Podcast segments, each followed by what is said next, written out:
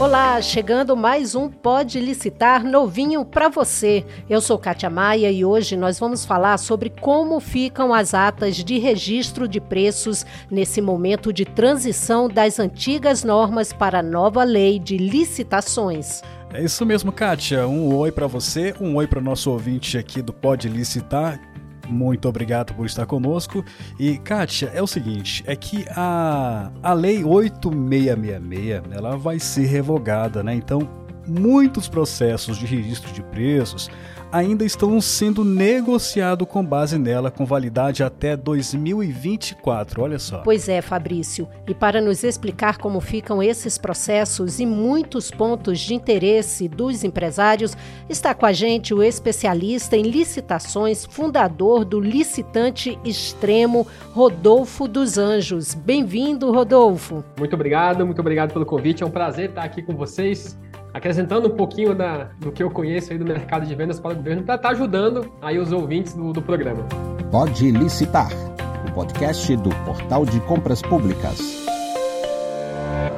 Legal, Rodolfo. É um prazer para a gente também. E vamos começar, Rodolfo, relembrando para o nosso ouvinte o que é ata de registro de preços. É vantajoso para o empresário participar desse tipo de certame? Então, basicamente, uma ata de registro de preço, até para quem está nos acompanhando entender, é um contrato né, que você firma com um órgão público, onde durante determinado prazo né, de vigência do contrato, você garante que vai vender determinado produto ou prestar determinado serviço pelo aquele preço acordado. Então, por exemplo, vamos supor que você trabalha com um celular. Imagina que você vende celular. E aí você participou de um pregão, um pregão eletrônico, que era uma, um sistema de registro de preço, né? ele é regido pelo SRP.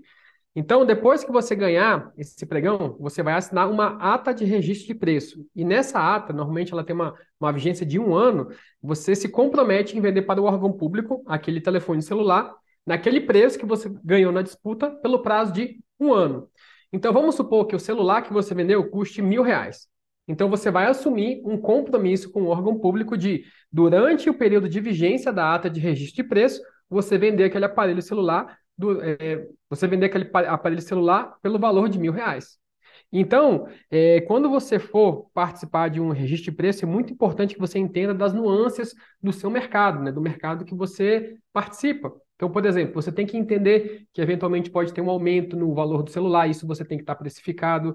É, eventualmente pode acontecer alguma coisa que vá fazer com que o preço do celular varie. E quando você for participar da disputa, você já tem que ter tudo isso precificado. Um outro ponto muito importante com relação à ata de registro de preço é que o órgão ele pode ou não contratar né, aquele quantitativo que está lá na ata. Então, vamos voltar no exemplo do celular. Vamos supor que eu estou vendendo, é, a minha ata de registro de preço é de mil celulares. O órgão ele pode comprar zero, ele pode comprar um, ele pode comprar dez, ele pode comprar cem, ele pode comprar o, o quantitativo total. Ele pode comprar tudo de uma vez, ele pode comprar um pouquinho no começo do ano, comprar tudo na metade do ano, ele pode comprar tudo só no final ali da vigência da ata. Então é muito importante né, que o licitante, você que está nos acompanhando, entenda da dinâmica de um processo de registro de preço, entenda como que funciona uma ata de registro de preço, para que você consiga fazer um bom negócio. Então, desde a precificação do produto, desde como que você vai fazer a gestão dessa ata, é muito importante para que você consiga ter um ótimo resultado financeiro. Legal, Rodolfo. É, e, muito bom a forma como o Rodolfo explica, né, Kátia? Porque fica... Fica bem didático, fica né? didático, isso é muito legal.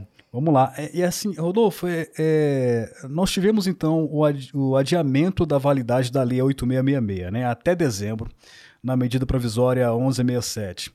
Ah, as atas de registro de preços negociadas até dezembro pela 8666, que terão validade por um ano, ou seja, até 2024, vão valer mesmo após a, a revogação da 8666? O que os empresários então precisam estar bem atentos, hein, Rodolfo? É, a ata de registro de preço, ela vai ter a validade, né? Por exemplo, é, assinamos a ata ali em dezembro, no finalzinho da, da lei 8666, ela vai valer normalmente pelo próximo ano, né? Ela vai ter ali o período de validade dela. Então, vamos supor, se em dezembro de 2023, ela vai valer até dezembro de 2024. Então, se eu for falar em, em pontos de atenção é, com relação a, a, essa transição, é mais estar tá alinhado com, com a forma como você está participando, né? A forma não, é mais você estar tá alinhado com a lei que você está participando. Então, se você estiver é, participando da Lei 8666, fica atento que o prazo de validade de uma ata na Lei 8666 é de um ano, então vai ali até o final de 2024, sem problema nenhum. Agora, se for na nova lei de licitações, eu acho que daqui a pouquinho a gente entra nesse assunto, né, existe a possibilidade dela ser prorrogada por dois anos. Então, isso é muito bom para nós, é, para nós fornecedores. Então, participou de uma ata de registro de preço em 2023. Rodolfo, estou participando agora em julho de 2023. Vai vencer em julho de 2024. Tem algum problema? Sem problema nenhum. É só você ficar atento ali a quando ela se encerra, né? E tentar é, fazer as vendas durante o período de vigência da ata. Basicamente, esse é o ponto de atenção. É isso que os especialistas chamam de regra de ultratividade da legislação anterior? Exatamente, exatamente isso. Então, qual que é a grande ideia? Qual que, é, qual que é o grande ponto? Basicamente é ficar atento à ata de. Ao, basicamente é ficar atento. Qual que é o grande ponto? É você ficar atento à ata de. Hum, então, qual que é o grande ponto? É você ficar atento à data de validade da ata, né? Você ficar é, consciente de que até aquela, aquela data ali onde você assinou, um ano depois, a, a, a sua ata de registro de preço ela se encerra. Então, basicamente é isso. Legal. Agora, é, neste período de convivência entre as normas, a, a lei número 14.133 de 2021 e das leis 8666 de 93, 10.520 de 2002 e da lei 12.462 de 2011, é, os editais podem então optar pela a utilização de qualquer uma, sem contudo a possibilidade de combinação entre elas. Isso, é, traz mais pontos de atenção é para os órgãos públicos, as prefeituras ou também traz impactos para os fornecedores? É, o grande ponto que, que eu vejo desse período de transição, é, grande ponto de atenção, é principalmente pelo lado do, do órgão público. Né? Ele tem que ter uma atenção muito grande para ele não misturar as duas legislações. Cada lei tem a sua regra. Então, ah, eu quero, eu tô, quero seguir a 8666, então vai seguir as regras da 8666. Ah, não, agora eu vou fazer pela 14.133. Segue as regras da 14.133. O que o órgão público ele não pode fazer é misturar as duas legislações. Né? Para o fornecedor, basicamente, né, qual que é o grande ponto? É você seguir o que está escrito no edital. Então, o edital, eu, eu, gosto de falar que o edital é a regra do jogo. Né? Lá vão constar todas as informações que nós, fornecedores, temos que ficar atentos. Então, desde é, o prazo de entrega, desde de onde vem o orçamento para efetuar o pagamento, a descrição do produto, é, até ali como que vão ser as penalizações. Então, nós fornecedores temos que ficar atentos a isso, ao edital. Agora, o, o, órgão público é que tem que tomar esse cuidado de não misturar as duas legislações. Eu já vi nesse começo, né, o pessoal misturando as duas, já vi que é, o pessoal está se adaptando, né, a gente está passando por um, por um período de transição. Então, nesse período de transição é muito comum a gente ter algumas, é, algumas dificuldades no processo, super normal, né?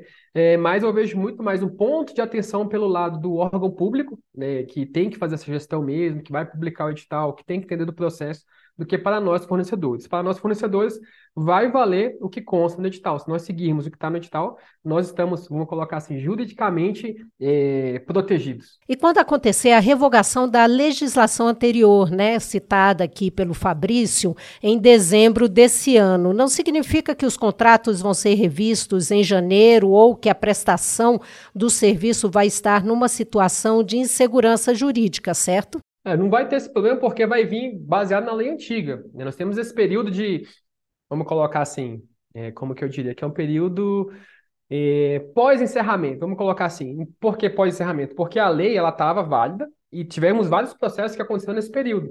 Então, todos esses processos que ainda estiverem em vigência vão estar pela lei antiga e não tem problema nenhum. Para nós, fornecedores, não tem nenhum tipo de problema. Legal. Agora, Rodolfo, uh nós estamos vivendo esse tempo de transição entre as normas das licitações, né?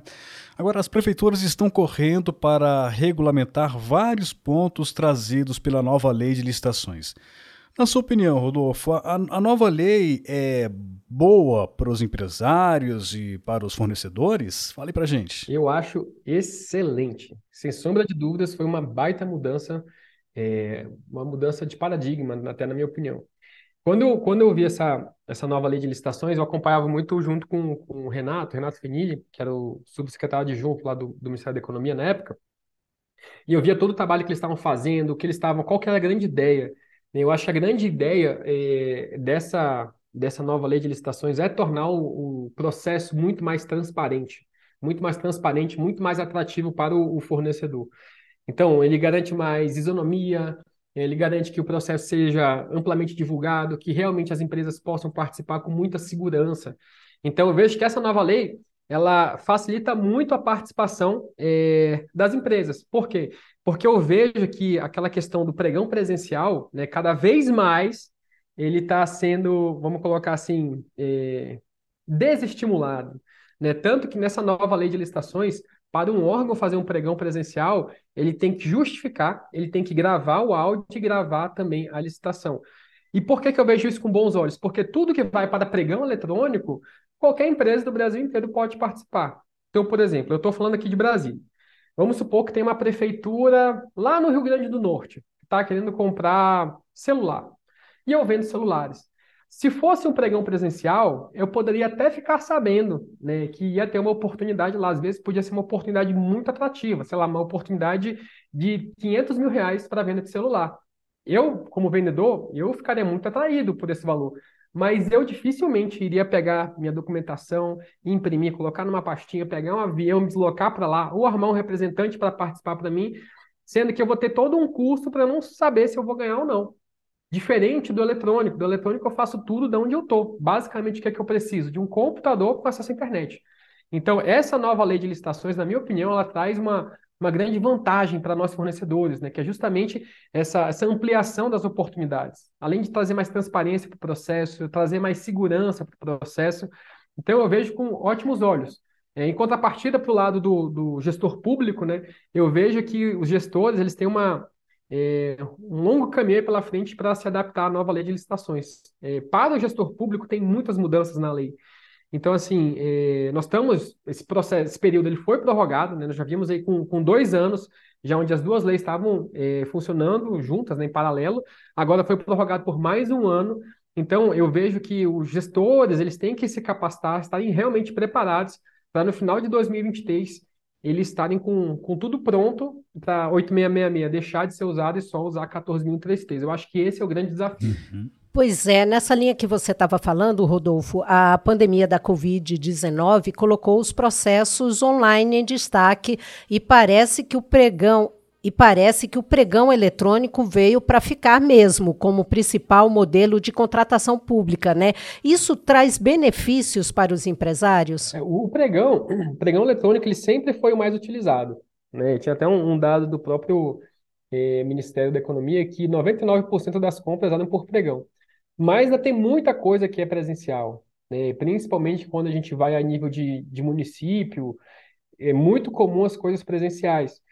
Então, assim, quando você pega, coloca para eletrônico, né, além de, de você estimular outras empresas, é, como eu falei agora há pouco, o processo fica mais transparente. Transparente para todo mundo, né, para qualquer pessoa. Então, hoje, qualquer pessoa tem acesso a um processo. Por exemplo, vamos supor que o pessoal que está nos acompanhando aí quer abrir uma empresa de, de televisão. Vamos mudar o celular para televisão. Quer abrir uma empresa de televisão. Poxa, mas será que televisão é um bom mercado? Será que é, aqui, é, aqui, minha, aqui no meu município, será que os órgãos compram televisor? É muito fácil hoje você chegar nessas respostas. Você consegue ver qual, qual município que mais compra, você consegue ver como é que foi o último contrato, você tem acesso à empresa que ganhou, a marca, o preço. Hoje o processo ele é muito transparente. E quanto mais for para a internet, vamos colocar assim, né? Quanto mais é, nós utilizarmos o pregão eletrônico, né, os órgãos públicos utilizarem o pregão eletrônico, mais informações nós vamos ter. Então vai ficar muito mais fácil para nós, fornecedores, tomarmos, tomarmos as melhores decisões. Poxa, qual que é o melhor estado para vender televisão? Ah, o melhor estado é lá no Goiás. Então, eu, por exemplo, de Brasília posso vender no Goiás, e eu aqui de Brasília posso vender em São Paulo. Por quê? Porque o processo é muito simples, né? Não tem barreira geográfica quando a gente fala de vendas para o governo. Você precifica né, a sua participação, mesmo que outro estado. Se você vê que vai ter uma boa margem, participa sem problema nenhum e pronto. Se você ganhar, maravilha. Se você não ganhar, você parte para a próxima. Eu acho que essa é uma das grandes vantagens de você atuar nesse mercado. Né? Você não tem a necessidade de ter produto, você não tem a necessidade de ter estoque, você não tem a necessidade de ter uma loja. Basicamente, o que, é que você precisa? De um computador com acesso à internet. Então, quanto mais oportunidades nós tivermos eh, no formato eletrônico, melhor para nossos fornecedores. Então, assim, é uma, uma grande mudança né, que já vem, vem acontecendo já faz um tempo, mas se tudo for para eletrônico, na minha opinião, é o melhor dos mundos. Porque, para mim, como fornecedor, eu consigo participar no Brasil inteiro e consigo aumentar ainda mais o faturamento da minha empresa. Legal, Rodolfo. Olha, esse episódio, viu, Kátia e Rodolfo, tá da horíssima. Né, tá super explicativo. Tá assim. Rodolfo, já, já tá nessa área há quanto tempo aí? Cara, eu tô nesse mercado há mais de 17 é. anos. É. Olha já vendi só. de tudo. Só para você ter uma ideia do que é. eu já vendi. Já vendi papel, já vendi antropômetro, esfignomamômetro, barra de cereal, kit corrida, medicamento, papel reciclado, já vendi de tudo. Porque esse é o grande ponto do mercado de vendas para o governo. Você tem que entender o seguinte. Uhum. Pensa comigo, pensa comigo. Você vai abrir uma loja hoje. Você vai abrir uma uhum. loja. Você escolheu um produto. Vamos supor que a gente vai vender televisão. Vou pegar o exemplo da televisão. O que, que a gente precisa para abrir uma loja de televisão? Fala aí. Você que está nos acompanhando, imagina aí, o que, é que você é, precisa para abrir uma loja? Uma loja de televisão. É, precisamos abrir uma loja do, de televisão. Uma loja de televisão. Precisamos de, dos aparelhos, né? Aparelho, Precisamos de balcões, precisamos de enfim, toda a papelada que tiver lá dentro precisa. Precisamos da logística para entregar. Programas, físico, softwares, né? É. Mas olha só, olha que interessante, olha que interessante. Para nós abrirmos a nossa loja de televisão, a primeira coisa que a gente vai fazer é gastar. A gente vai investir. É. Então, eu tenho que comprar a televisão, eu tenho que ou comprar uma loja, ou alugar uma loja, eu tenho que Sim. contratar funcionário, eu tenho que gastar com marketing. Mas nada disso é garantia de venda. Então, vamos lá. Uhum. Na nossa loja, a gente botou, nós investimos 200 mil. Mas nada garante que eu vou ter esses 200 mil daqui a quatro meses, cinco meses. Sim, Se tudo der errado, cara, posso, posso ficar com dois, 200 mil reais aí no negativo, posso não vender nada. Esse é o modelo normal que as pessoas conhecem. Sim. Agora, uhum. como é que funciona o mercado de vendas para o governo? Poxa, o órgão publicou edital, televisão, vamos pegar só edital de televisão. Para eu vender a televisão, eu não preciso ter o estoque. Porque o órgão vai me dar um prazo para eu entregar. O que é que eu vou precisar? Sim. Uma boa negociação com o fornecedor. Eu não preciso de uma loja. Por quê? Porque é tudo na internet. Se eu pegar o meu CNPJ, me cadastrar, por exemplo, no portal de compras públicas para participar, uhum. eu posso pegar todas as, as, oportunidades de televisor no Brasil inteiro. E só Sim. com o meu computador essa internet. Eu não preciso de funcionário, porque, cara, eu mesmo posso fazer tudo isso. Eu posso fazer uma venda de um milhão de reais sozinho. Eu não gasto com marketing. Muito mais simples. É, né? o, o, órgão está me falando que ele quer comprar. O que, é que eu vou fazer? Eu vou pegar, ver o que ele quer comprar. Você quer um televisor de 59 polegadas LCD com três entradas USB e tudo mais? Beleza, eu vou no mercado, acho esse televisor, negocio com o fornecedor, peço o preço, faço a minha composição de preço, coloco ali meu transporte, meu imposto, meu lucro, participo da disputa. Se eu ganhar a disputa, beleza, a venda está feita, o contrato é meu. O que, que vai acontecer? O órgão vai me mandar um pedido, que é o empenho. Quando uhum. eu receber o empenho, vai começar a contar o quê? O prazo que eu tenho para entregar. Mas eu já fiz lá Nossa. na frente, lá atrás, eu já fiz o dever de casa. já falei com o órgão. O órgão é o seguinte, já falei com o fornecedor. Sim. O fornecedor uhum. é o seguinte: quanto tempo você demora para me entregar essa televisão? Ah, uma semana. Qual que é o meu prazo de entrega? Da onde eu estou lá para o órgão? É, mais uma semana. Então, toda, todo o meu processo demora quanto? Duas uhum. semanas. Vamos supor que o órgão me dá 20 dias. Então, todo o meu processo de compra e entrega é menor do que o prazo que o órgão me dá. Então, para eu fazer essa venda para o órgão, eu não gastei nada. Basicamente foi o quê? Um computador com acesso à internet e fiz uma venda para o órgão público. Só que quantos órgãos públicos existem no Brasil? Milhares. Então eu consigo é. vender em escala. E vender para o governo é diferente do tradicional. Você vai ali na uhum. loja, você abriu sua loja, o cara vai chegar lá, uma pessoa vai chegar lá, vai comprar, comprar o quê? Uma televisão.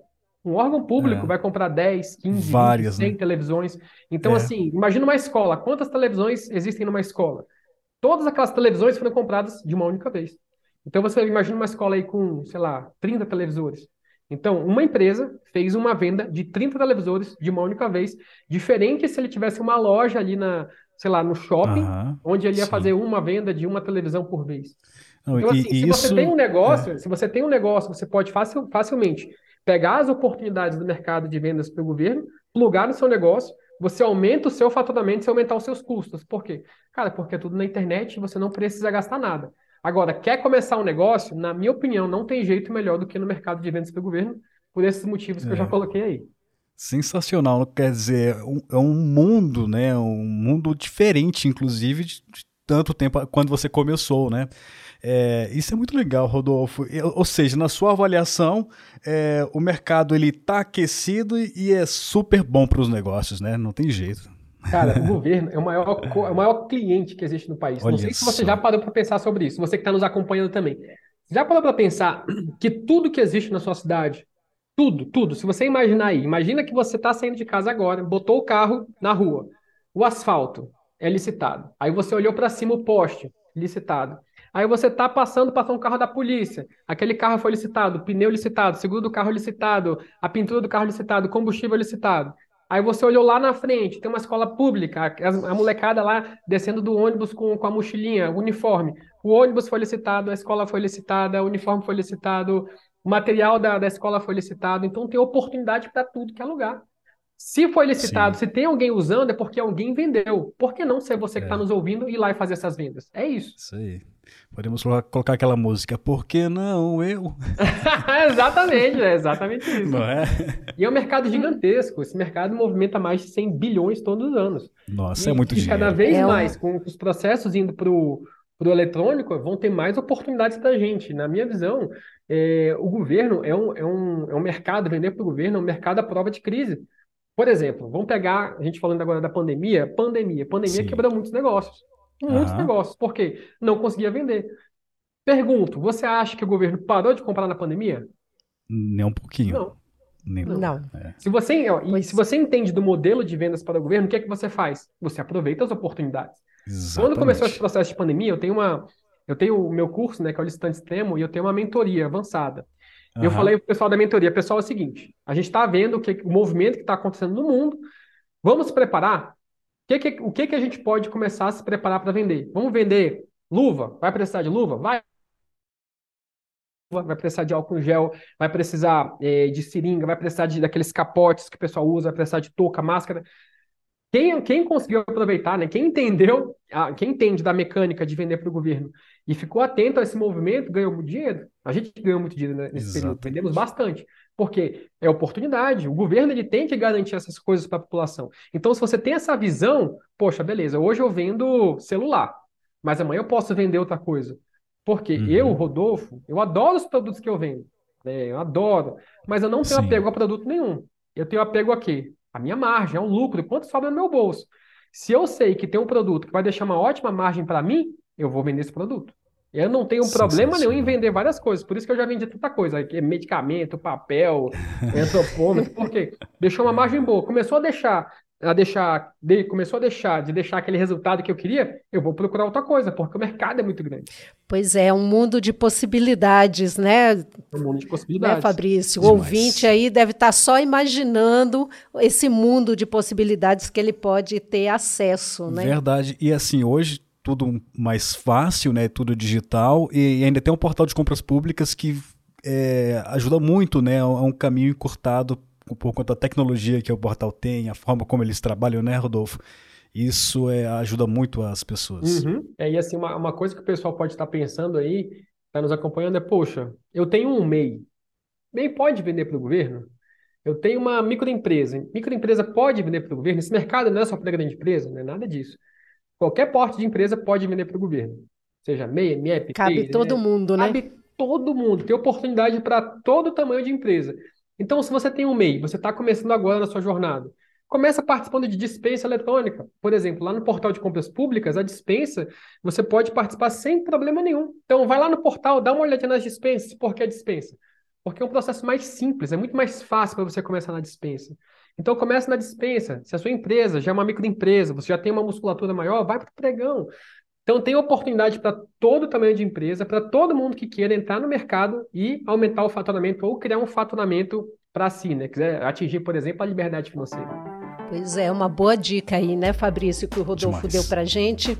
E com esse mundo de possibilidades, né, nós queremos agradecer ao Rodolfo por todos esses esclarecimentos e orientações aos empresários que nos acompanham aqui no Pode Licitar. É sempre um prazer estar aqui com, com vocês, compartilhando um pouco do meu conhecimento.